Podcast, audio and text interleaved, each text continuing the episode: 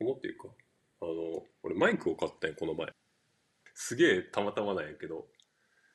で、マイク買って使っとるんやけど、それがね、あの、まあ、マイクって2種類あって、あの、ダイナミックマイクっていうやつとコンデンサーマイクっていうのがあって、で、まあダイナミックマイクっていうのが、あの、カラオケとかなんか、あの、うん校長先生とかが使うような、あの、先っぽになんか丸いのがついてる細長いやつね。で、コンデンサマイクっていうのが、なんかね、周りに金網がついたような、なんか円柱のマイクなんやけど、あれ、それ、カラオケのマイクじゃないいや、なんかね、あの、カラオケのマイクはなんか下にめっちゃ細長いのがバーってなんか持つとこあるけど、コンデンサマイクはわからん。あの、俺の勝手なイメージね。コンデンサマイクはそれがない。ああ、あの、あれ？漫才の時に使うやつ？かな。あ、でもあれもなんかダイナミックマイクなような気がするけど、あの、ダイナミックマイクは、あの、すごい音を拾う範囲が狭いから、あの周りがガヤガヤしてても、あのハウリングしたりとか、はいはいはいはい。なんか雑音がひ拾わないから、多分漫才の時はダイナミックなんじゃないかなと思うけど、で、俺が使ってるのが、その、使ってるっていうか買ったやつがコンデンサーマイクってやつで、だからね、めちゃくちゃ部屋の音を拾うわけ。はいはいはいはい。もう机を叩いたりだとか、あの、今聞こえたよこれ、これね、Mac を掴んでる音なんだけど、俺結局 Mac を食い終わってないっていうね。なんで？そう。え？なんかね、やっぱこう、マック、マック10時てだって買って1時間 以内に 食べ終わらんことがなく原因ない？原因はね、何種類かある。で原因は何種類かあるんやけど、あのうん一つがね、あの猶予が、猶予っていうか、言うよ。あのさっき電話切ってから、うんあのこのあの録音するねって言われてから1時間くらい猶予があったわけ。あったよね。うん、でその間に普通の人は多分食べきると思うけどあ、うん1時間しかないならちょっとのんびりしよっかってなってうん、で食ってないっていうね、うん、5分にすればよかったね。じゃあ。あなんかそっちの方が良かったかもしれない。あでもね、うん。なんかいろいろセットアップっていうかあれで時間かかってて、うん。もうあの LINE 送られてきた時にはもう始められ始められるっていうかあの心の準備は完璧やったんやけど。うん。あのねあの周辺機器のちょっとセットアップにちょっと戸惑ってしまってまして。あなるほど。時間かかりました。はい。じゃあちょっと、先に食べます？まあどっちでもいい。食べながらでもいい。食べながら。これでもさ、後から聞く人不快じゃない？まあまあ言うて言うて俺らしか聞かんしね。まあそんな、あ、のなんていうんかな。オフィシャルというかこう表に出すようなやつじゃないからまあ、まあ確かにね。いいでしょう。まああのやっぱりさこういう、うん。アーカイブってさなんか、うんそんな積極的になんか聞きな聞き直したくないよねあの時間が長いからさまあそうだね。一応音声だけだから何かしながら聞けるっていうのは何かメリットではあるけどそれでもなんか時間がね取られるからなんかその1時間あったら映画見るわみたいになるしそんなあ感じじゃない？そうかな。うん、俺はなんかこう人と人とか会話しててその場でいるんやったらもちろん聞くけどうん。後からこうね見返すのはなんかめんどくせえなってなる。だけ俺はね。ど、俺、うん。結構なんか、部屋で作業をしてる時とか、こう、作業してなくても、なんか、うん。寝る前とかに、こう、ポッドキャスト聞いたりとかするよ。ああその子守歌みたいな？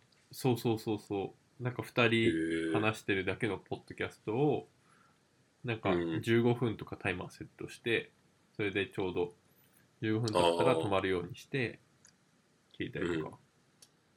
ああそういうことそう。へえそそのれ効が誰にあるか知らないけど。へええそれそれ聞いてたらなんかすぐ寝れるってこと？うん。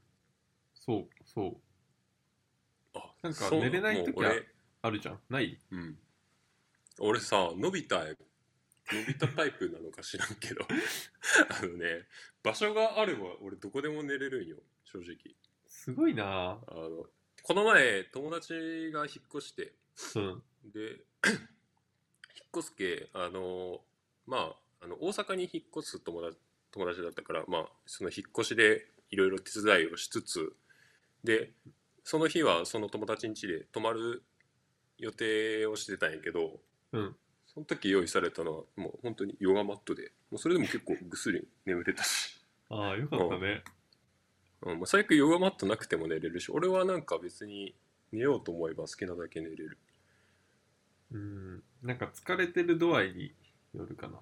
ああそういうことなんか俺は逆になんかねねよし寝ようってなった時にそこでなんかわざわざ 喋られたら逆に気が散って寝れないななんかああ、なるほど、ね。試験勉強の時とかもあそうだけどさあの、うん友達がなんか結構音楽聴きながらなんか勉強してるやつとかいてはいはいはいはい。俺なんか俺なんかそそれはなんか本当かなって思ってていや、俺もそれ納得したことない。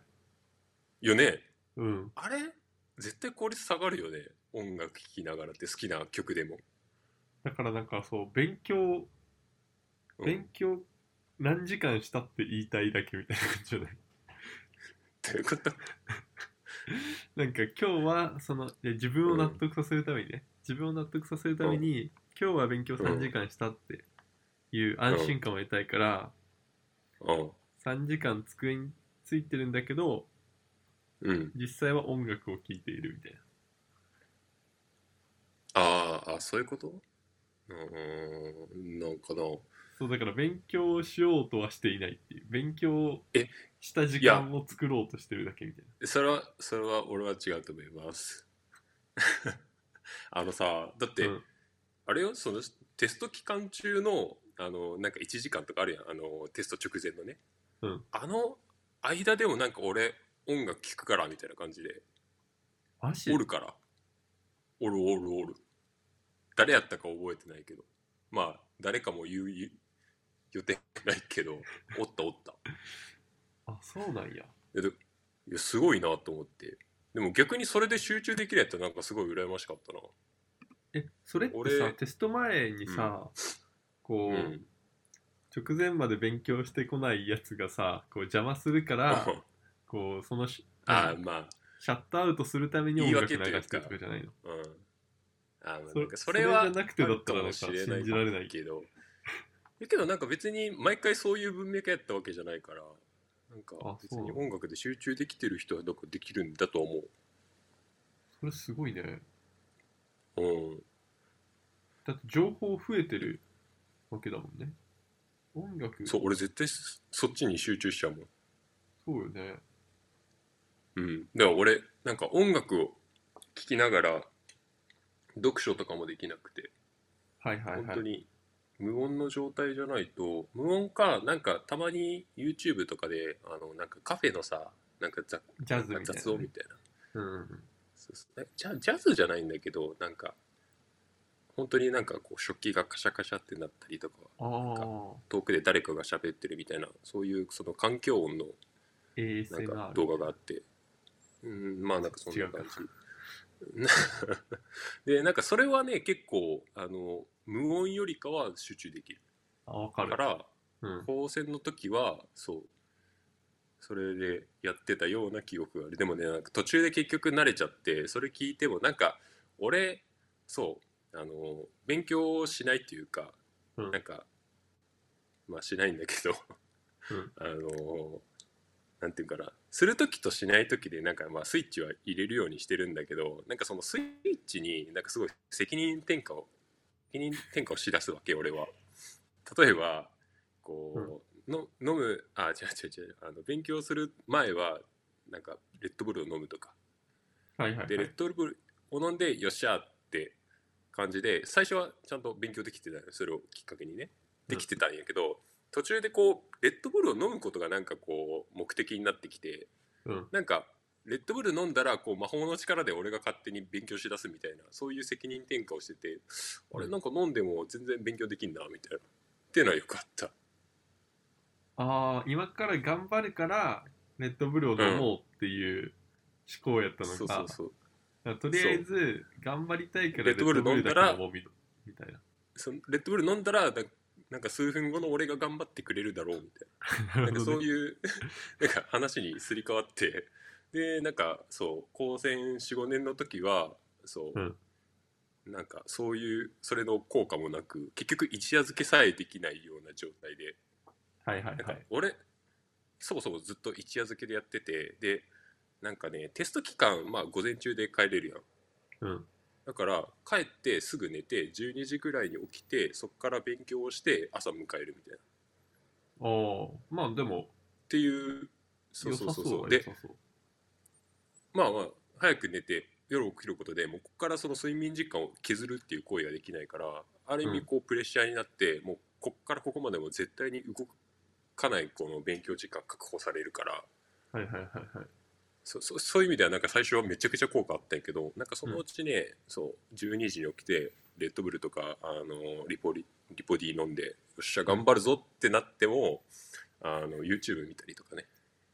なるほどね。でしかも俺めちゃくちゃ焦りながら YouTube を見るっていうね。あやべえやべえって思いながら早く見ないと。YouTube を見るそうそう。早く見ないだというかあ今勉強しないとやばいのになっていう。せめて1時間でも勉強すればあの多分期間として6時間くらい用意されてる中でうん。1時間だけでもせめてやってくれれば多分明日のテストの点数が多分560点違うのになっていうのを思いながらあのずっと動画を見てるっていう。でそうあの家を出るのが大体7時半ぐらいだったかなやったんやけど6時半ぐらいになったらあやばいやばいもうあと1時間しかないってなるんやけどそれでもなんかボケーっとするみたいな。すごいね。っ。ていうのがあってそう。何もできんかったね。へえ。でも俺もなんか、でうん。2年生の時とか、うん。なんか午後、テストが午後にやればいいのにって思ってて、ああその午前中学校っていうかクラスで勉強するからってそう、こと午前中勉強して午後受けるみたいなのだったらもっと点数上がりそうだなと思って、ああ。そうそうそうそうそうそれで3時とかに起きてたことある。なんか、10時からのテストを午後の気分にしようみたいな。そういうことね。ずら,、うん。ずらすみたいな。ずらす。確かに。あー。じゃあ考え方としては結構似たような感じで、まあそうやね。その当日の朝にに勉強しよう勉強しようっていう。そうそうそう。そうそう。で俺もさその方法がきさすがに効かなくなってきてあ、うん。やばいやばいって思って確かねテストの当日は1時間前早くに来るようにしてたような気がする。それで勉強してた。でね でもねなんかあのみんながねぞろぞろやってくるタイミングっていうのがあってそれまでは多少勉強はできてないけどみんながぞろぞろやってくるとなんうん。かちょっと予定が来るというか例えば、あなんあのなんかなんていうんかなこう直前って結構みんなでこう問題を出し合ったりするやん。はいはいはい。でそれでそう自分はもう完璧に覚えてる範囲をそれをしたりだとかうんうん。まあややる分にはあの全然お覚えやすいというかあれ結構重要だなとは思ってるんやけど教え合うのね、教える側も覚えられるし重要やなと思ってるんやけどなんかそうみんながクラスに入ってくるタイミングでちょっとやる気スイッチがペタってオフになってうんなんかダメりながら焦る気持ちは持ちつつテストが始まるみたいなってのあったなんかでもさ、邪魔されるとかあったよね。なんか、その、みんななで問題出し合うフェーズにない状態。岩崎がそんなにまだ勉強してなくて、直前1、2時間とかで。うんで、もうなんかひたすらまずは、その教科書を読もう。それが一番点数に貢献するみたいなフェーズの時に、こうあーお前も来いよって、こう問題を出し合わせるみたいあったね。そう俺がそうなんか勝手に勝手あの必死になんかずっと断ってたようなな。うん。気がする。そう。誰って覚えてないけど。完全にマウンティングだけどね。そう。マジで。そうだからそうどんどん学年上がるごとにもうテストをだ学年上がるごとにテストは難しくなっていいってるのにどんどうん。んテストの前のその勉強時間どんどん短くなっていったっていう。あでもいや。そんなみんなそんな感じじゃないのかな。まあでもみみんなそんな感じだったね。なんか3年の時になんかみんな一部の人たちスイッチ入ってたりはしてたけど基本的にはなんかどんどんやる気はなくなってたね。なんかあの時その大う学ん。編入を考えてます組みたいな感じで。なんか上位何パーセントじゃないと推薦がもらえないみたいなのあったもんね。うん。どこどこ大学は何位以内に入らないといけないらしいみたいな。のがあったからねうん。俺は年間240点を取ることに精を出してたような気がする。240点やったっけ？180点やったっけ？テスト何回あるやったっけ？テスト3は回？4回じゃない？前期後期でああ回いやそうだよね。なんか高専時代に戻りたいなって思ってもさこう、うん。そういうレポートとかテストのことを全て忘れとるんよね。だ まあだったら辛いよね。俺だって忘れるくらいの辛さならいいんじゃない？いや俺も高専卒業してもよっしゃーってなったもん。もうレポートもないしテストのこと何も考えなくていいよっしゃーってなったもん、あの辛さって今はもうないの、うん。あのテストとか。だからそんなねそのなんか長期的なその会社の中で計画があってそれに向かってなんかこうノルマがあってっていうのは特になくて。はいはいはい。割となんか会社ってこうなんていうんかな。こうテストみたいに誰かがね課題を与えてくれるわけでもないし点数評価をしてくれるわけでもないから割と結構なあなあやったりするやんはいはいはい。そうそうそう。それがなんかテストとかまあだと点数で管理されるから。なるほどね。そうそう。59点と60点だったら全く結果が違うし。そういうのが会社だとないな。あんまり、なるほど。うん、確かに。なんかもう59点取ったらクビみたいな大しね、そうそうそうっていうのとあとテストだと定期的にあるからなんかあんまり行き着く間もないっていうかっていうのはあったな。まあ言うてそんなしんどいやことではなかったはずなんやけど。なんかテストのためにこう勉強するみたいなのってさ、なんかモチベーション続かないからさ、ああそうそうそうそうそう。こう目的がどんどんどんどうん。ん別のことに行ってしまうよね、100点取っても60点取っても卒業できるならそれ60点でしょとはなるよね。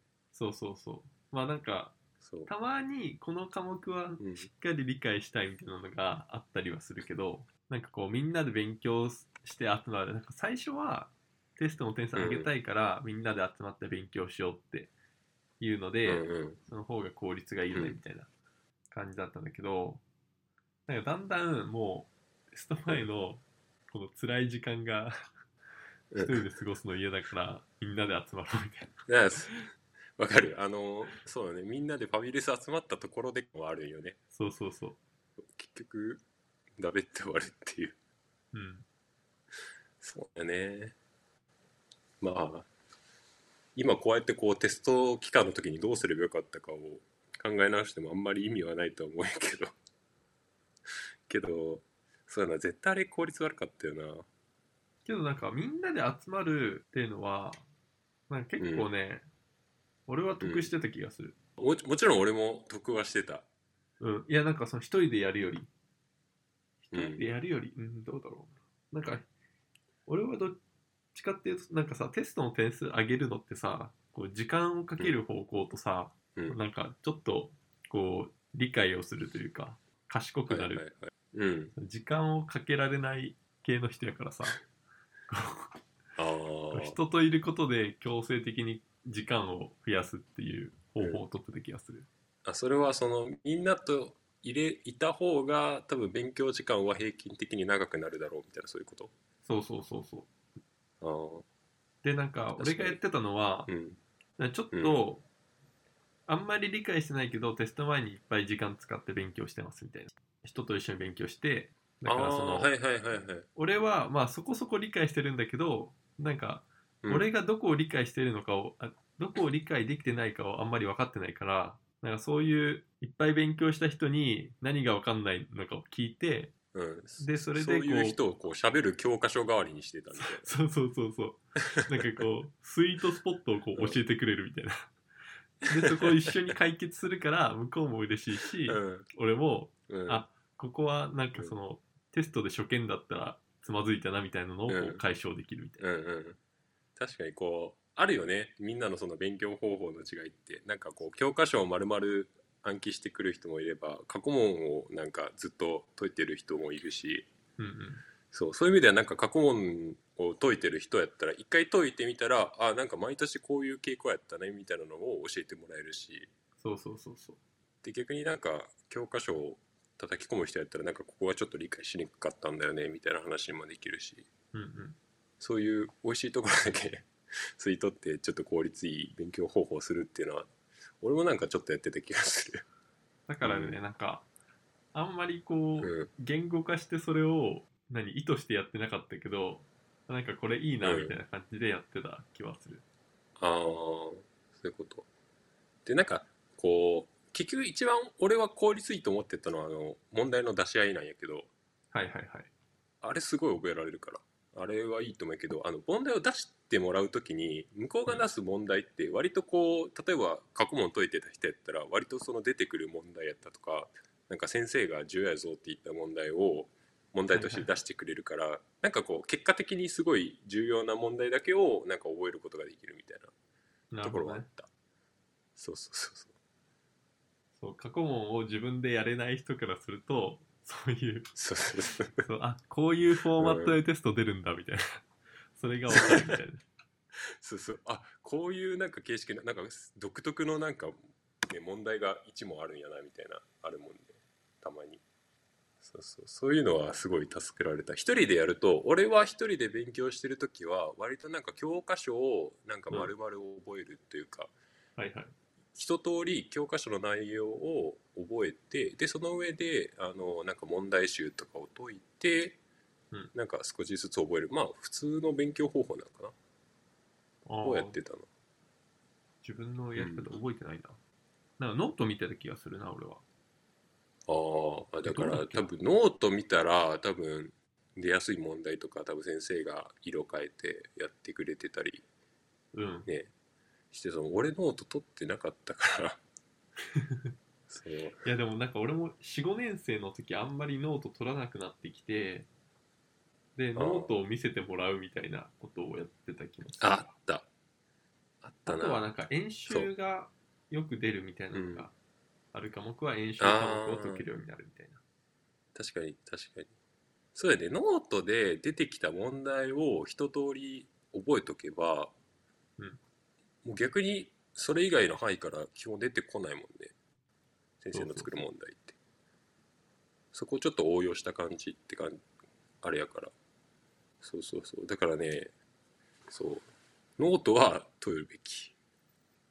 であの某うん。某45年生の時の担任の先生。うん。彼はねなんかねちょっと難しい問題を一番最後に出したりするんだけど、なんかね、ー。俺はねなんかそれをね予知できてた。これ出るだろうな。あこの問題出る。ああそうすごいね。俺はなんかそんな規則性までは分からんかったわ。そうだから俺あの多分、うん。あの科目多分めちゃめちゃ好成績だったと思う。他の 他の何？その成績いい人たちよりも、あそこだけは好成績だった気がする もう作者の気持ちが読める感じ。そうそうそう。あすごいな。えー、まあなんか癖とかはあるけど俺はなんかそんな気づかんかった。気づかんかった。うん気づかんかったな。えー、なんかねなんかうん。授業の時のなんかこれを出してやろうみたいな。感じに何表情から読み取るみたいな感じだけ性格悪いんだどもう お見通しやかあーそんなそんな悪い表情しとったのあの先生は。ら悪い、えー。悪いというかなんか笑みを浮かべてるみたいな。これ出したらみんなこけるやろうなみたいな。そうそう。えー。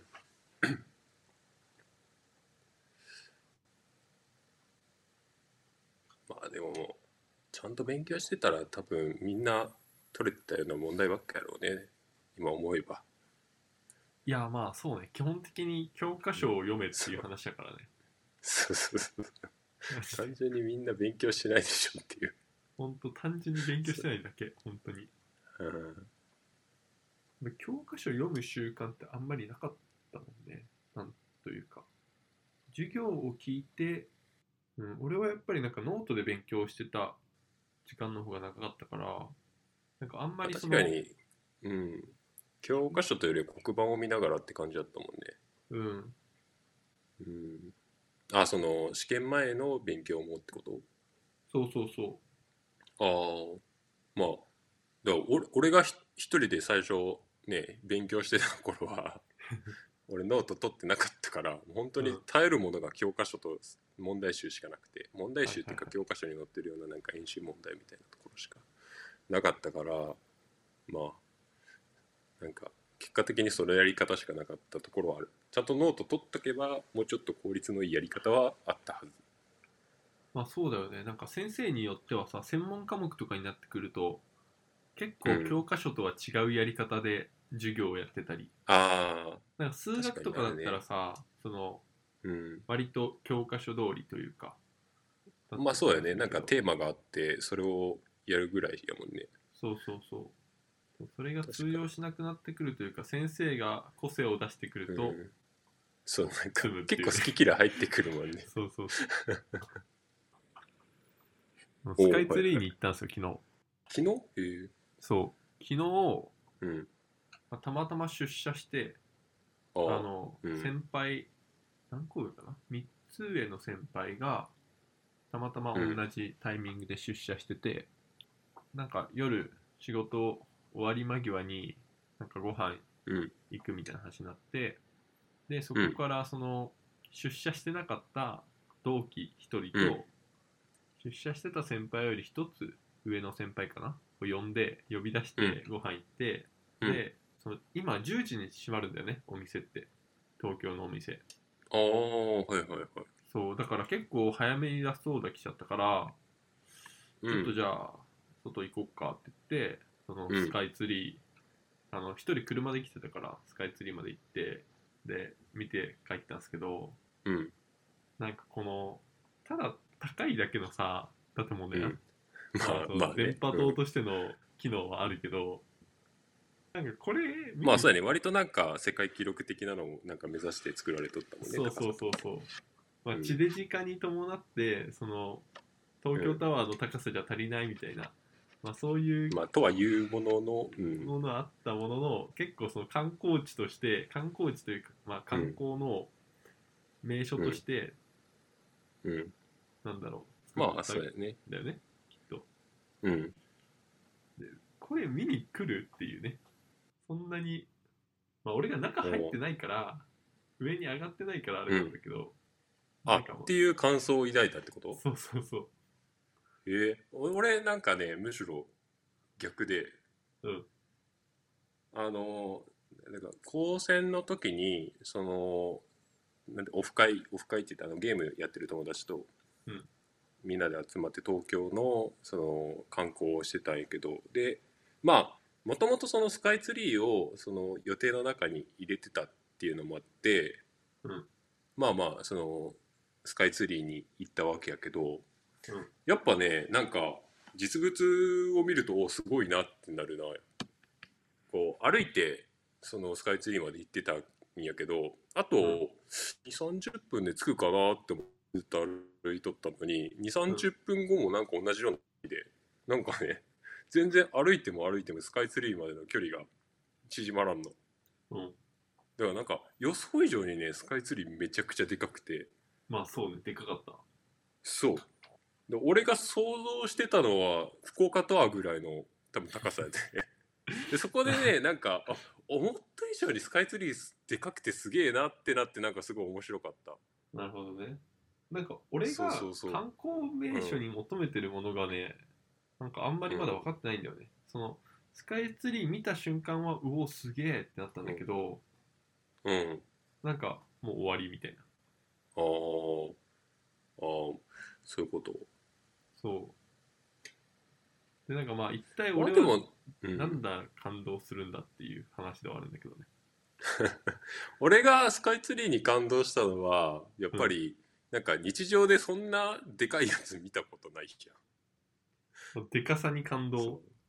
そう。そうそうそうあ初めて見たこのでかさみたいな。っていう感動はあったあったし、ねやっぱその俺が行った時はまあ今もそうだと思うけど結構綺麗で、うん。その最新のまあなんか新築じゃないけどすごい綺麗な状態だったからあなんかすすごい近未来感があってすごい良かったな。まあ俺上に上がってないから多分見ただけっていうのがあるからあれだけど。でも確かに東京タワーに去年登った時はうん。なんかちょっと楽しかったな、うんああ俺逆になんか中入ってもまあ、うん。皿倉山から見える景色やなみたいな感じで あんまり感動はせんかったな。あ、そうなんだ、うん、逆にね。えー。なんかあの下がなんか透明になってるやつおおすげえってなったけどまあはいはい。ちょっと、あの怖いだけで、うん。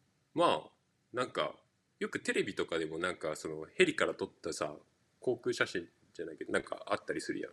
と、うんまあ似たような感じやから、まあ、Google Earth とかもそうだけどまあそんなもんかって感じで。あそうなんだ。そこはそんなに。そう。そうそうそうそう。ね他のタワーから見た景色のなんかもうちょっと高くななりましたよバージョンでああそんなもんやね。え時間帯はどのくらいに行ったん？えー、っとねその時は結局7時ぐらいかな？夕夕方に着いたけどそこからどんどん暗くなって、うん。結局夜景を見たんかな中では、えー、え夜景見ても感動しないんだ。綺麗ってなんないんだ。うん。いやまあ綺麗とはなるけど感動はせんな。なんかまあ俺の視力が悪かったんかな知らんけど。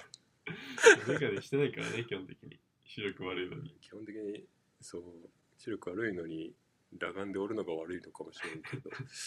いやでもなんかそんなに感動はせんかったな。ええって感じ。あそうなんだ。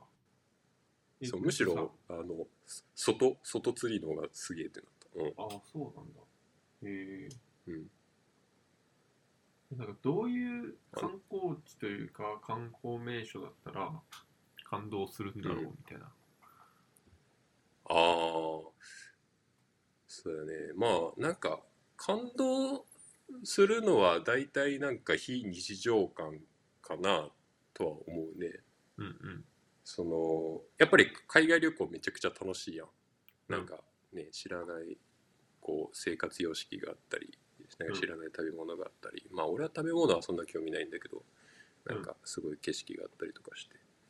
それはああ面白いなと思うんやけど例えば大阪やったら最初はもちろんなんか大阪すげえ都会やってなって何回か行ってたんやけどなんかねそのうちまあこの前も話したかなんか慣れてしまって。はいはい。でなんかもう俺が今大阪に行ったとしてもなんかね感じるその感情というかっていうのはなんか土地があって人がいっぱいいてなんかこう建物があってぐらいの感情しかもう抱かなくなっちゃって。うん。そうだからなんかこう特別感はなんかもうどんどんどんどんなくなってきてるよね。それってさそのじゃあ、うん。東京だったらどうなの？東京東京まだその感動城が残ってるよまだ。都会の中でもなんかいろいろあるってこと、うん。都会に慣れたというよりかは大阪にあるこのお店とか、うん。この食べ物屋さんとかになってしまったみたいな感そうなんかこう東京ってなんかいろんな地名があるというかなんか池袋とか渋谷とかうん。原宿とか、なんかいろんな名前はあるんやけど、うん。なんかこう俺たち田舎民はその名前だけ知っててどういう場所なのかを知らないから、あこれがあいつらの言ってた原宿か東京あのね渋谷か新宿かってなってそういう感動はある。となるほどね。そうあるしあとはまあ単純にその大阪もすごいんやけど東京の方がもっとすごいからなんか都会度が高い。これがそうそうそう。これが日本で一番かっていう感動はある。なるほどね。そうそう。だからある程度住んだら大阪と同じ感じで多分飽きてくるとは思う。ああまあこういう景色やったねっていう。そうそう。えじゃあ例えばさ福岡からさ、大阪に移り住んでさ、その都会度がめっちゃ上がったわけやん、うんうんうん。でじゃあ今度はそのちょっとそれから下がる感じ、名古屋とかにさこう引っ越した時に、もう都会の感動みたいなもんないってことよね、もうゼロに近いね。じゃあそこでさ、あのね得られるのって何、新しいお店とかがあるだけって感じ？いやあのねあのあごめん。回回直接の回答にはなってないけど俺高専の時やったかな、うん。高専の時は俺たち北九州おったようん。で俺その北九州におる時はあ福岡すげえ都会やなって思ってたわけ。うんうん。ででも学生の時ってめちゃくちゃ金ないやん。うん。で俺確かその時バイトしてなくてで確かねもう23回やったんやけど、うん。あの博多駅にあの快速で行って、うん。でそこで駅から改札を出らずにまた戻ってくるっていうのをやった。え駅の構内だけ博多駅そうそうそうそうに過ごすのこれが博多駅かと。こう人の流れを見るので感動するみたいな。そう。なんかね福岡も大阪も東京もなんかフィクションの世界じゃないけどなんか実際行ったことないからなんか想像の中の話でしかなくてもうそこはもう本当に、なんていうかラピュタとかと同じもう地位地位というかなんか ランクのところにいて結はいはい。局行けてないからっていうので本当にね知ってるけど行ったことないなっていうところはなんかすごいあいいなって思うな。なるほどね。知っうんてるってのはさそのうん。今から知るのでもいい。なんか例えばヨーロッパの、まあ、ちょっとうん。有名じゃない国チェコとかのなんか文化をうん。今なんかテレビとかうん。YouTube とかで見て、うん。それでもう行きたくなる感じってこと、いやあの例えばいきなりこういきなりじゃないけどあの実はタイにはこういう文化があってみたいなのを教えられても俺はそんなに惹かれなくて、うん。どちらかというと俺は都会かそうじゃないかぐらい。都会かそうじゃないかな。どんどんそう。だから俺がその福岡から東京に行ってその後に、もし大阪に観光に行ったとしても多分そこまで感動はしないと。えじゃあさ東京に住んでしまったらもうやばくない、やろう。もう 一度東京の味を覚えてしまったらもう舌が超えまくってね。国内旅行はもうできないよね、ひとまず。そう。マジで。まだあけどその地ある名のとしたらことを知って北海道て沖縄ぐらい。地名のことを知っててそこになんかこう、うん行ってみたいみたいな気持ちがあればいいみたいな感じってこまあそうやけど。でもそれのねあのランキング上位はやっぱり東京の都市で埋め尽くされてるわけやから。とあそうか。その行ってみたさが都会かどうかで決まるならもうダメですね、うん。そうそうそう。だからこう観光地として都会を楽しめなくなる感じかな。沖縄とかは単純に楽しめるし北海道も楽しいけど。えそのほ観光地に求めるものはその非日常感みたいなことよね、でそれは都会かどうかじゃうん。定義されないってこと、非日常感は。そうそうそうそう。あそっか。日常に対して相対的に決まるだけだから。そうだから別にタイの田舎でも俺は面白かったし。なるほどね。じゃあやっぱりその、じゅ自分の経験したことない生活様式みたいなのを望んでるってこと、うん。そうそう。なんかいろんなジャンルがあってそう、うん。その中に都会があるんだけどその都会は多分東京に住んでしまったらそのジャンルとしては消滅してしまう時間観光地に求めるものに。うん。いやなんか非日常が広がってるところに行ってみたい気持ちはすごくわかるんだけど、なんかその、行って満足なのかなんかその自分もそこに溶け込むとかさ、なんかいろいろあるわけじゃん。で俺はどっちかっていうとあなんかそこのうん。非日常的な生活を体験す,、するのが観光に求めあるうん。ところかなと思って。だからそこの、うん。なんだろうな。まあでもそこまでそこまで体験してないか、まあ、そこに泊まってそこのご飯を食べてみたいな。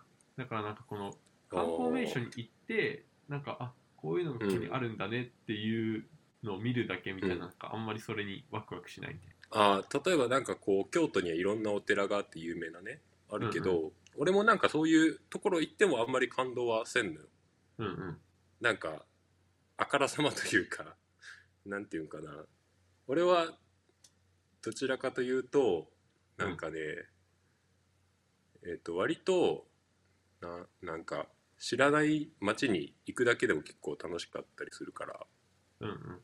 例え例えばなんかスーパーで、ね、ご当地のなんかそういうものが売られてるとかっていうのはなんかすごい面白いなとは思うなるけど、うん。なんかこうその観光地特有のなんか食べ物があってそれを食べるっていうのはなんか別に感動はしないかな。ああそうなんだ。なんかそれはすごいなんかこう観光としてなんかすごい例えばなんやろうななんか名古屋の味噌だとか。はいはい。でなんかまあ福岡だったら明太子とかあるけど別うにそれはなんか地元でも食べられるやん。まあね。なんかだからなんかそうじゃなくてなんかこう例えばスーパーの中にうん。なぜかそうここのスーパーにはなんかこれが売られててとかうんうん。大量に売られてて、で実はなんかそこのなんか場所ではなんかこういうなんか年に何回お祝い事することがあってその時期はちょっとこれを大量に入荷してるだとかっていうなんかこうそういう理由があってそう特色があればあ面白いなと思うんやけどなんか特に理由もなくなんか昔ちょっと流行ったからみたいな理由でポンってその観光物があってもなんかそんなに感動はしないな。なるほどね。その背景の文化みたいなのを知って面白いみたいなそうそうそうそう。そうあそのそうそうそういう理由でってなれば。なんかそういう理由では興味がないそうそう。っていうのはあるな。なるほどね。まあでも俺はその味覚の新規性みたいなのも結構大事だと思ってる。本当に？うん。だってタイに行ってタイ料理食べたいもん。まあそいやその気持ちはもちろんわかるよ。わかそれはでるけど。もでもやっぱその文化としてっていうのもあるけどやっぱりタイ料理をなんか自分の舌で味わってみたいみたいな。そういうのはあるあー。なるほどね。けどねもうほんとパクチーは無理やわ。マジ。うん、パクパクチーはね俺もまだ苦手。そうあれはね受け入れがたいあの文化は。昨日タイ料理屋さん行ったんですよたったま。あそう。うん。なんなんだっけなもう名前忘れちゃったけどなんかめっちゃ美味しいタイ料理があって、これもう一回食べようと思ったんだけど、なんか焼きそばみたいな。へえ。それってなんかタイではそんなんなかったからあれじゃない？台湾そばみたいな。いやあこっちの。あったよ。ああったあった、うん。あパッタイだパッタイパッタあでもなんか聞いたことあるな。へえ。なんかねタイで食べたパッタイはパクチーが入ってて君はああれフードコートで食ったやつ？フードコートで食べてた。あなんかオイスターとかも入って入ってたんだよねその時は。あ高い方のフードコート？フードコートっていう店？えーっとねなんか店舗で食ったやつとうん。フードコートのやつがあって。なんかモールの中のうん、うん。1階とかにあったフードコートだと思う、あなんかオイスター専門店みたいなとこ？オイスター専門店も行ったね。あそっちで食べたのかな？そっちかも。あそう。まあでも記憶が曖昧。なんかまあ一口食べれば俺はあまあそっかってなるな。ね、食はなんかそこまで貪欲じゃないな。美味しかったらいいやっていう。ああ、うんそう。だからさっきのなんかそのスーパーの例で言ってもそういうご当地のメニューがあったとしても別に食べたいなとはならんな。あそうなんや。もうその文化を面白いなって。そうそうそうそうそう。そうなるだけで。なるほどね。うん。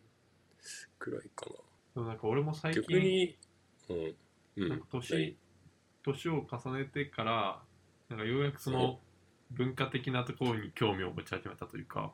文化的なとこ。うんなんかね今住んでる家の近くの駅になんか銅像とかあるんだよ、銅像とか石像みたいな。ああはいのがあって、はいはいそこの下にさ、うん。こう石で掘ったさそのこれを建てた理由みたいなのあるじゃん。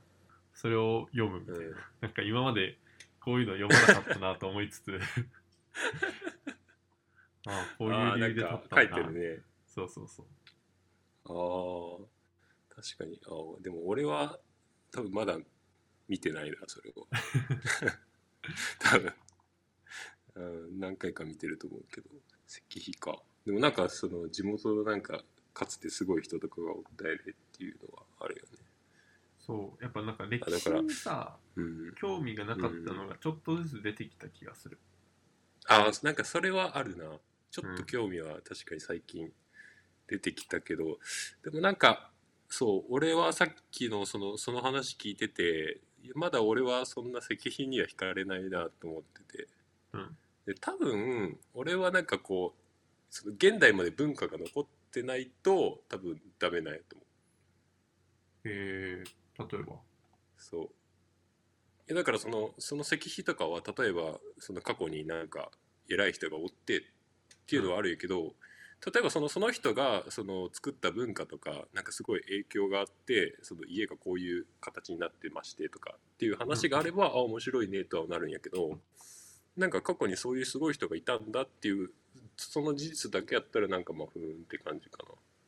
でもそれ自分の想像力次第じゃない？だからそのその人の、うん、影響がなんかどっかに出てるならああすごいなとはなでもそれ自分が想像できるか次第じゃない？なんかその俺の家の近くにあるのは、ど、うん。えっとねなんか2つあって1つは、うん、あの比較三原則あるじゃん。あはい。持った持たない作らない。持ち込ませないみたいな。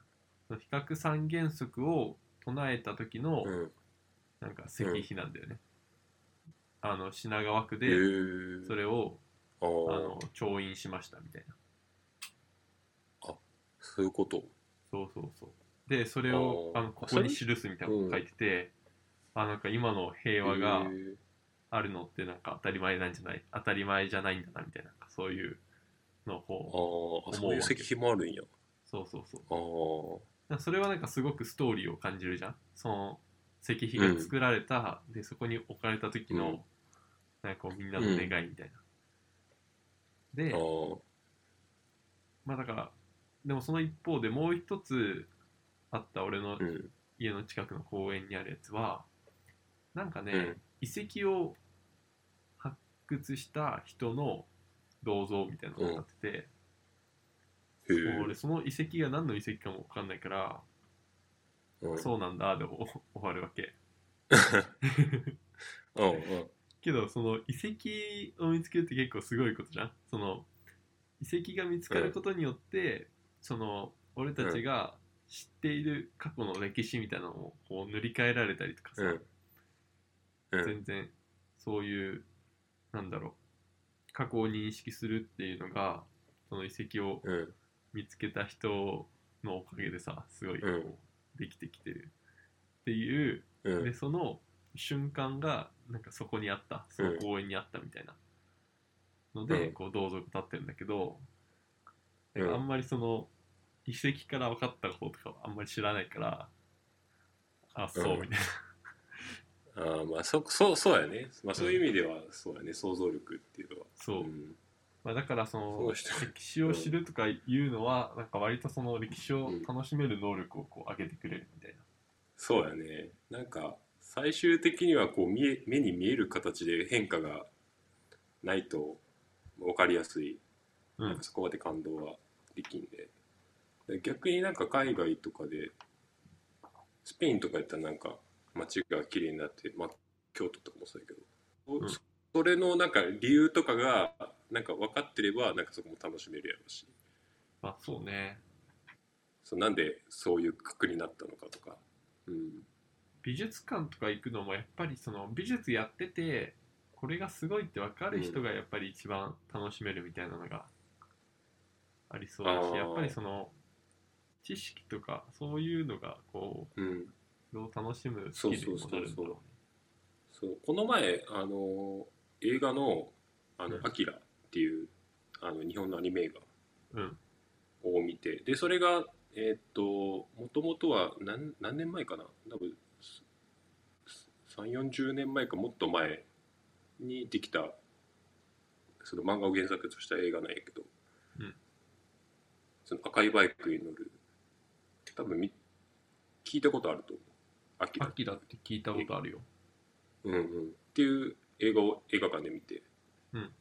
でなんかこうすごいその映画はもう一部の人だとすごい神格化されてるわけ。だからすごい期待を持っていくわけで。まあもちろんそこそこ映画は面白かったんやけどなんかそこまで持ち上げるほどかなっていう最初印象を受けたわけやけどけどそのその映画って何がすごいかっていうとなんかその,、その映画でそのその他のその映画を作ろうってなった時にその参考にされたりだとかそのなんかある演出がすごい今後もなんかすごいなんか活用というかいろんなところで使われるようになったりするとか。っていうなんかそういう影響力というか新規性がすごくてなんかすごいその当時はなんかもうものすごいなんか人気があったというか、なってたらしくて。で俺はそれを知らなかったからあ単純にその映画として楽しめるもんなんだなって思ってたんだけどそうじゃなくて実はその革新的なその技術がいろんなところに散りばめられてて多分その当時に見てたら俺もすごい感動はしてたと思うんだけど多分今はそのアキラの影響を受けた監督とかがその演出を真似しているものを俺ずっと摂取してたりしてたから多分そこまで感動しなかったんだなっていう。そうそうそうそうそうそう。っていうのがあるからそうそう。なんかそういうこうねなんか理由というかそうそういうのがあればもっと楽しめるし多分美術館にあるものはほとんどそういうなんかこう革新的なそう当時のなんかこう美術業界になんかすごいね、はいはいはい、革新的なことをやってなんか業界すごい驚かせたとかっていう作品が多分いっぱいあって多分それが評価されてるから多分今ある作品をそのに今の俺たちの目で見てもなんかあんまりすごくないなって思うのかなと思う。確かに。そうその当時じゃないと。うん。なんかこの技法すごいねとか面白いねとか思うけど、うん、けどまあこれってまああるよねみたいな気持ちになるから、そうそうそうそういやいや、これがあるのはこの人のおかげだよっていう。そういう ある意味ではその歴史を楽しみに来てるみたいな感じなのかな。ああ多分そんな感じだと思うね。うん。うん。まあもちろんそういう楽しみ方だけじゃないと思うけど、ね、単純に一つの、まあ、映画もそうやけど。うんうん、その完成度としていつでも楽しめる映画っていうのは多分あると思うから、まあ、確かになんなんというか、俺がちっちゃい時に遊戯王カードをめっちゃやってて。ああそれってなんかそのパズルみたいでこう頭使うゲームじゃん。遊戯王カードって。そう,、ね、でそういうゲームがその、うん、俺がちっちゃい時に身の回りにそれぐらいしかなかった、うん、ああ。から遊戯王カードなんかすごいハマってたけど今現代だったらどうなんだろうとかなんか東京に住んでたらどうなんだろう。いろんな選択肢があったらっていうことだね。あそれはなんかそう、うん、感じでなんか俺の中では遊戯王カードにプレミアがついて、うん、今でもちょっとやりたい。そうやね。そうそう、うん。し多分今多分もっと面白いゲーム進められたとしてもなんか、そいつが遊戯王に勝つことは多分ないんだろうね。あないね。しかもなんかそれって遊戯王カードでよくないみたいなこと言いそう。そうそうそうそう。なんかねわざわざこう環境を変える必要がないよね。そうそう。わざわざ。ほんの少しのメリットしかないんだったらそうそう。それはすごいわかる。なんか俺もねなんか似たようなこと最近考えとった気がする。やっぱりなんかちっちゃい頃にね、うん、俺はそうお金が本当になかったから小学校とか中学校の時、うん、あのゲオで500円ぐらいのゲームしか買ってなくて。それをなんか山ほど買ってたんやけど。はいはいはいでその時に出てきたその500円のゲームとしの中でなんかすごい面白いゲームとかがあったりしてそれをすごい神格化してたりはしてたんだけど多分その当時にちゃんとお金がたくさんあってなんかねその当時人気だったゲーム例えばその FF だとかドラクエだとか、うんうん、なんかそういうやつをその当時になんかちゃんと楽しめてたらあ全然こっちの方がいいじゃんみたいなことは思ってたのかなと思う確かにね。なんか俺もその中古のゲームで、なんかスタッフィーとかやってたけど、うん、ああはい、はい、伝説のスタッフィー。人手がそう星の人手です、うん、なんか今今のスマホゲームとかさ、うん、多分スタッフィーぐらい面白いじゃん、うん、けど絶対やらない。確かにね。それはどっちやるかって絶対スタッフィーするし。そうだね。やっぱりなんかまあ思い出補正もあるし。うん、うん、てか思い出補正が多分それよね。まあそうだね。うん、それしか知らなかったから多分これが正解なんだろうなって。そうだから結構まあなんかお前から聞いた話やけどこうね思春期になんかうん。までにこう大体のこう価値観が決まるみたいな。そんな話したっけ？なんか言ってたような気がする。まあけど決まるくない？ジュース決いやもう大体俺はそれで構成されとるような気がする。でも思春期ってなんかそのうん精神医学的にはん？精神？うん医学、うん、的にはうん。24歳、うん。満24歳までだからなんかまあ、へえ前はもう終わってるかもしれないけど俺はまだ思春期なんで 実は。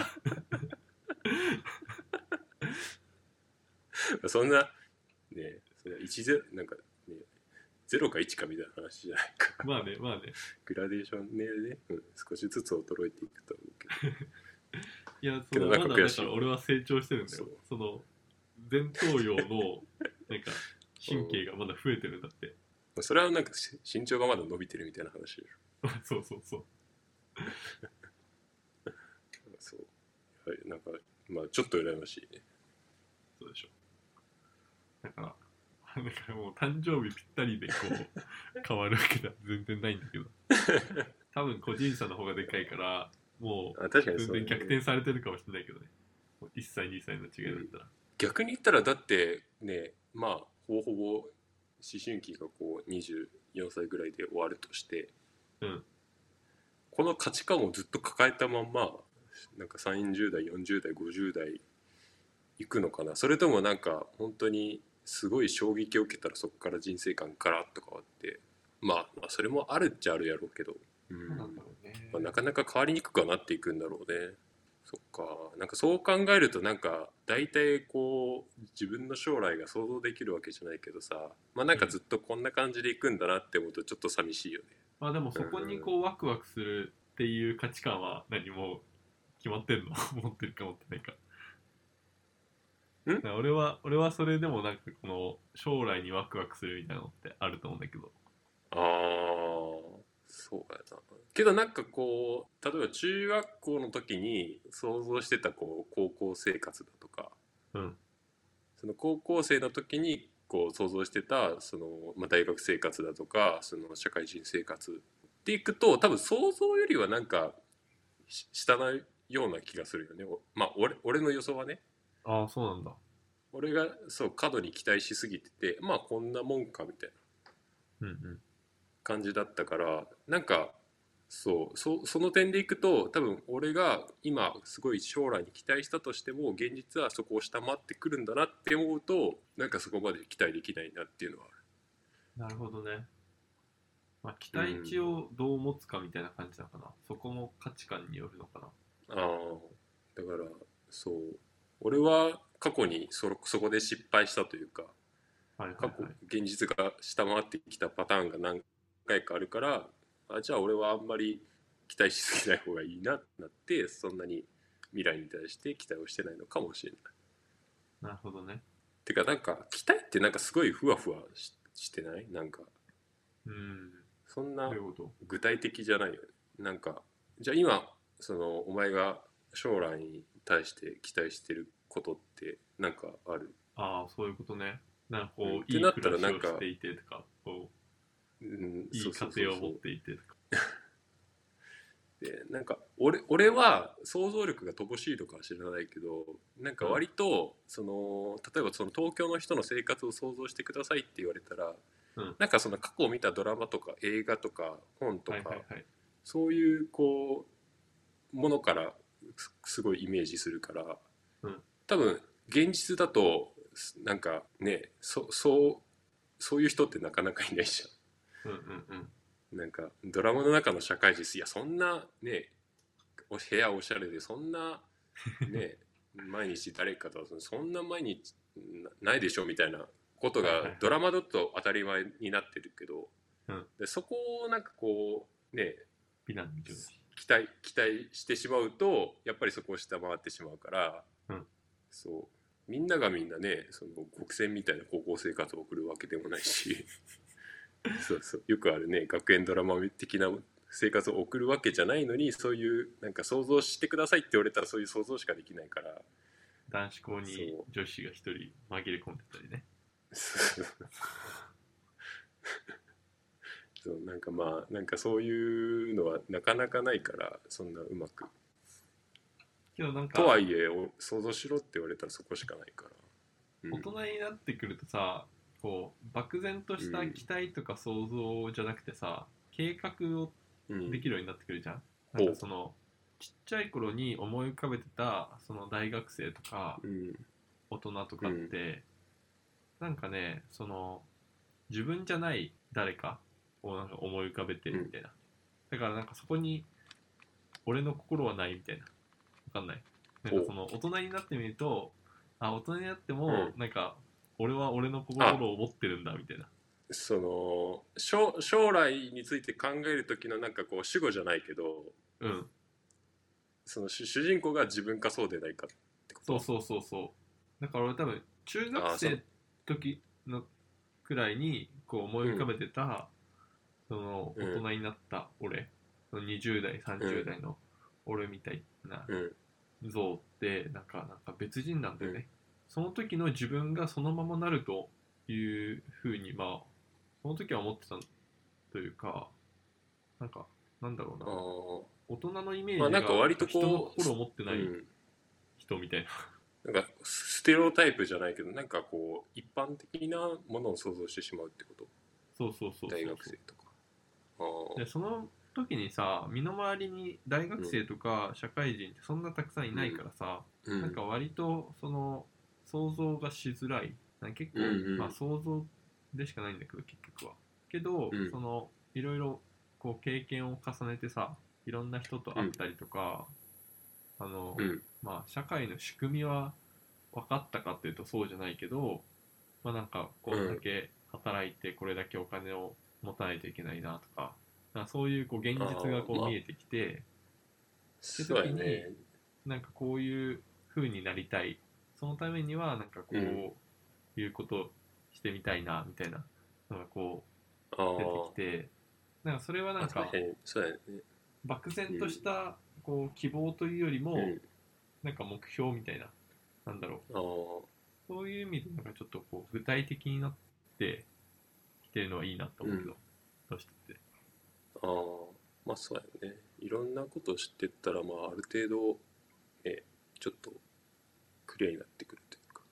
そうそう。ある程度自分の場所とかも分かってくるようになって自分がどういう人なのかみたいな。うん。そこはそうやね。将来想像する上でもどんどんそこが具体的にはなっていってるよね。ただ俺はなんかね社会人生活をこう数年やってきたわけやけど、うん。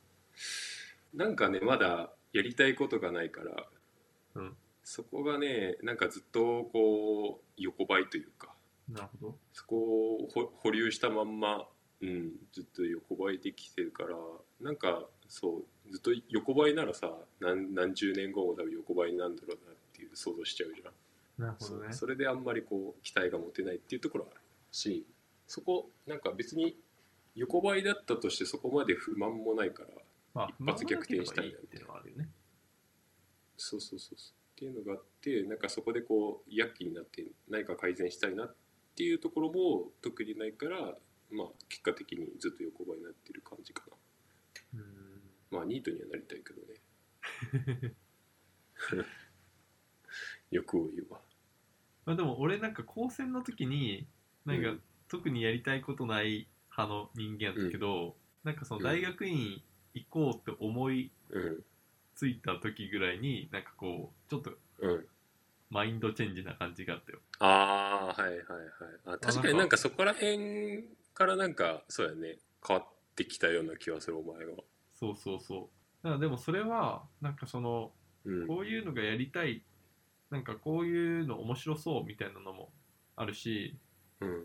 なんかそれにこうちょっとなんかそれを興味持ち始めた時ぐらいにちょうどうん。高専あと12年で卒業してしまうみたいな時だったから、うん。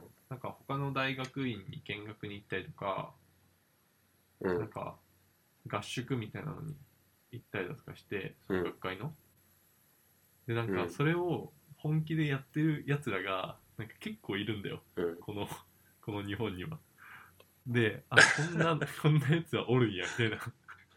あーでめっちゃおもろいやみたいな感じになったのが変わったところかな、にあーそそういう人たちがさいるとさなんかこうやりやすいっていうか、うんうん。なんかこうせ責任転嫁できるわけじゃないけど、うん。こうなんかすごい安心するよね。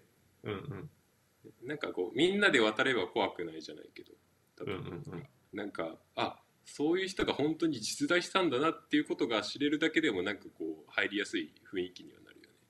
そうそう。だからなんか感覚としては多分、その高校生になってこうバンドを始めたみたいな、はいはいはい。でその中学生の時までさなんかそのうん。まあ部活とかちょっとやってちょっと友達と遊んでみたいな感じだったのが、うん。高校になって、うん。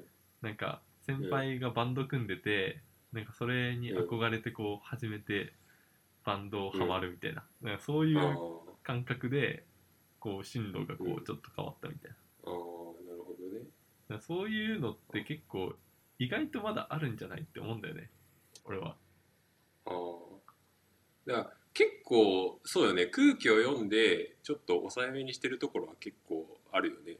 例えば人との会話であこの話題はちょっと俺は本当は話したいんだけどちょっと惹かれそうだからやめとこうかみたいな。うんうんところあるからそこになんかすごいさズブズブでさうん。うんすごいなんか前のめりにやってる人がいたらなんかすごい安心してあこの人との会話なら全然いけるんだなって感じでそこはこう空気を読まなくていいというか。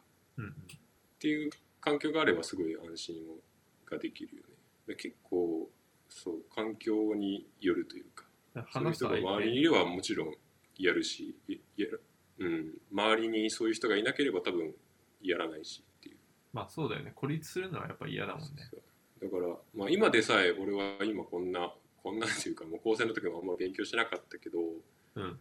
なんか俺だけサボってて周りが全員勉強するとかは多分話は違ってくるやん。ああそうなん？周りが勉強してなかったから勉強してなかったこあそまあまあそそういう言い訳をしてるわけではと、あないんだいやいやけどいや例えば逆にあの、まあ、中学の頃は割と勉強してたんやけどうん。例えばこうみんながこう高校に行く気がなくて周りが何もしてなくてもうずっと遊んでばかりでみたいはいはいはい。なだったら俺も多分勉強はしなかったし。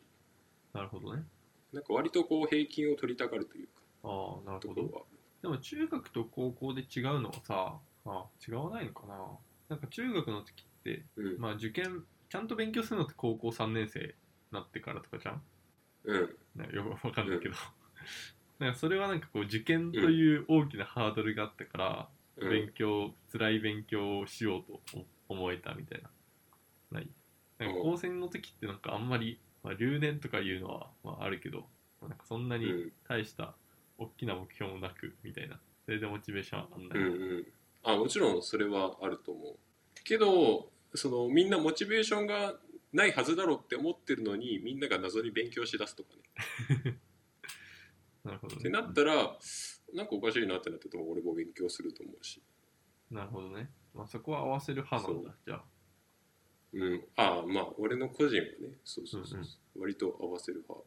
まあなんか中学の時の受験ってさ高校のねうん。高校入試の受験ってなんか割とこう力試しみたいなところがあって、うん。でそこでなんかまあある程度知れたからっていうのもそのそこの入った高校にいる人ってなんか大体似たようなまあ幅はあるだろうけど大体こっからここまでの学力の人がいてみたいな、うん。っていうのがあるから、まあ、その中にいるっていうところがこう担保されてなんか勉強しなくなるというかあもう力試ししなくていいじゃん。みたいななんかこうところはあるよね。えなんかさその周りに合わせるのってさ、うん。周りに合わせたいっていう思いがある、それともなんか周りがうん。その一つだから？なんだろう？自分とそれ以外みたいな感じでそれ以外が結構あの一つの常識みたいなルールで動いてるからでそこから外れるのが怖くて合わせるみたいな感じだ、そうやなんかこう知らないさ例えばその会社入ったばっかりの時とかうん。なんかこうい異国の地に降り立ったとしてよ。降り立った時はやっぱりそのそのところの平均をずっと取り続けていればその環境のことを全く知らなくても少なくともなんかこう間違いを指摘されることはないというか。なるほどね。そうタブーを犯すことがない。だからこう俺は単純にそのルールをこう理解するためにこういろいろ労力を費やしたくなくて、うん。そこからここまでの範囲だったらああ大丈夫なんだなっていう理理由というか、うんうんうん。まあ、目標を見つけて、まあ、そこをやってる感じ。えじゃあなんかさ例えばうん。なんか自分とその自分の生活の周りにいる10人ぐらいがいたとして、うん。なんかみんな、例えば今の会社で一緒に働いてる人とかだったら、なんかそのうん。守らないといけないルールとかもあるしその例えばなんか、いきなりこう10連休取りますとかこうできないからなんかこの周りに合わせないといけないみたいなところあると思うけど、うんうん。なんか例えばそれ全然違う人たちでそのうん。周りにこう画家がいてなんだろう。うん。なんかスーパーサラリーマンがいてみたいなそういういろんな人たちがいるところだったらなんかもう合わせる何、うんその軸がないみたいな。そもそも周りの人たちがそれぞれ違いすぎて全員に合わせるっていう方法がないみたいな時だったらどうすんの？うん。でもその時はさすがにこう諦めてうん自分なりの答えを見つけようとするけど、ある程度なんかあこういう規則性があるなっていうところはそこに乗っかる。あそれそそれが正解か不正解はお置いといて。えでもなんか乗っかりたいっていうのがあるってこと？やっぱり。そう。なんかねなんだろうな例えば。うーん。そうだね。例えばこう、まあ、年年給を取ろうと思った時に、うん。その基本的にその年給っていうのはそのなんていうかなその社会人に保障されているというか全然使っていい制度だと思うし、その陸上上は全然使っても問題ないと思うんだけど、うん。例えばその状況で周りの人が全員取ってないのであればもちろん俺は使わないし全然使ってるのであれば使うしっていうそういうその根本的なその理由はささておいて周りがしてるかしてないかをなんか判断基準にしてるところはある。うんなるほどね。なんかそうそうそうそそっか。なんかさ、その、うん。いや、周りの人との、その利害関係がないときに、自分の振る舞いが変わるかみたいなところが気になる。うあーそあーそういうこと？そう。あー利害関係がないなら割とそこはなんかルーズになるというかあんまり平均を取らなくなったりはするけど。で、それが、その、自分にとって心地いいかどうかだよね。うん。うんうんうんまあそうそのまあそこも理由の一つにはなってくるしうん。そうまあ多分後々そのなんでみん周りがその例えばさっきの年給の話で言ったらなんで取らなかったのかっていうのは多分分かってくるはずなんだけど少なくとも今の自分は分からないから分かるまでは合わせようみたいな感じでで例えばその理由が分かるんだったら、うん多分行動もちょっと変わるしなるほどね。そう分かるまではなんかふ平均を取ろうかなまあ確かに感じかな。賢いやり方ではあるよね。俺に限らず、まあ、みんなやってるとは思うんだけど、まあね、きっと。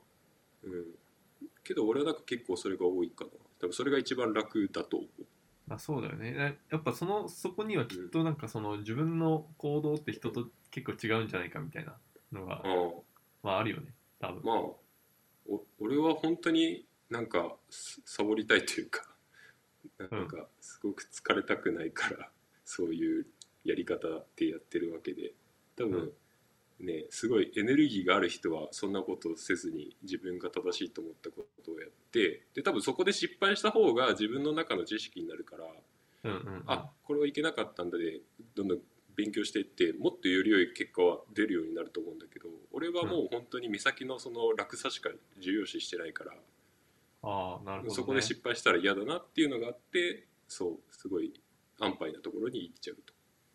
じゃあ失敗からの学びみたいなのってなんかその自分の中でこのプラスだとは思ってるものの、まず目先の失敗の方がでかいからそれはしないみたいなことか。そうそうそうそうそうそうだから頭の中では割とあ失敗することもプラスにはなるんだなっていうのは理解してるんだけど多分失敗したらちょっと怒られたりして、はいはい、あのはい。メンタルがちょっと疲れたりとかなるほどねするの。が嫌で、そうそうそうそうちょっとまあ安牌なところに行ってまあそれだったら周りが失敗したら自分あの自分が失敗しても周りが失敗するはずだから、俺だけがっていうわけにもならないし、なるほどね。っていうのでまあまあそうそうそうそうまあそれはあれやねなんかさっきの話ともつながってるというかまあみんな渡れば怖くないじゃないけはいはいはい。まあでも環境によるよね。なんか、なんか田舎で育ったからかわかんないけど、なんか割とそのどうん周りに合わせるのが、あの、結構得策な感じ、あーちょっと変な。それはその田舎だと独自のルールがあるとかこだわりがあるとか。独自のルールがあるというか、まず人間が少ないから、あの、ああそこで少しでも失敗したらみたいな。そうそうそうそう、ちょっと行動が違うと、一人ぼっちになる、うん。すぐに一人ぼっちになるみたいな。あけどなんか東京だと確かに変な行動してもなんかうん。原宿に行けば一人じゃないみたいなのああが、あ確かにあったりとか。ねそれはあるね。その一人ぼっちの人で集まれるのがすごい強いよね。そうそうそうそう。だからそういう意味ではなんというかうん。あの失敗するかもしれないけどなんかその挑戦するみたいながこう評価される環境があるとああいいよね多分。確かに。そういう意味じゃチャレンジしやすいね。そうそうそう。こっちの方がまあでもそれでもやっぱりその失敗するうん。ことによって、まあ、自分のうん。損失っていうのは絶対あるから、まあ、それが怖いっていうのは絶対あると思うけど、けどそのうん。挑戦することをこう称賛する環境とかあるといいよね。けどなんかねそう。まあそこでなんかその失敗したら失敗したでそそれなりのその都会だとね。